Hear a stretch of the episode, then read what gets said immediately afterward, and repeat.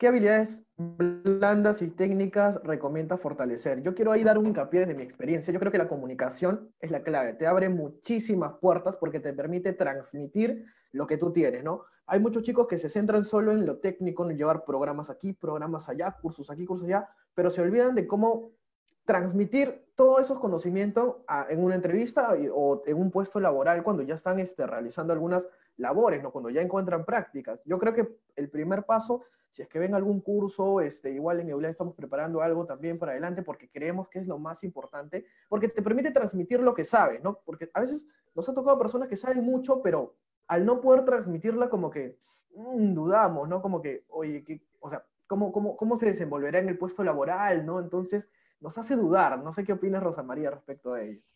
Por completo, eh, Kevin. Em, no solo em, hay que ser, sino que parecer, ¿no? Dice ese refrán antiguo. Entonces, ah, ahí es donde muchos fallan. Em, hay que demostrar, hay que demostrar lo que, lo que uno es.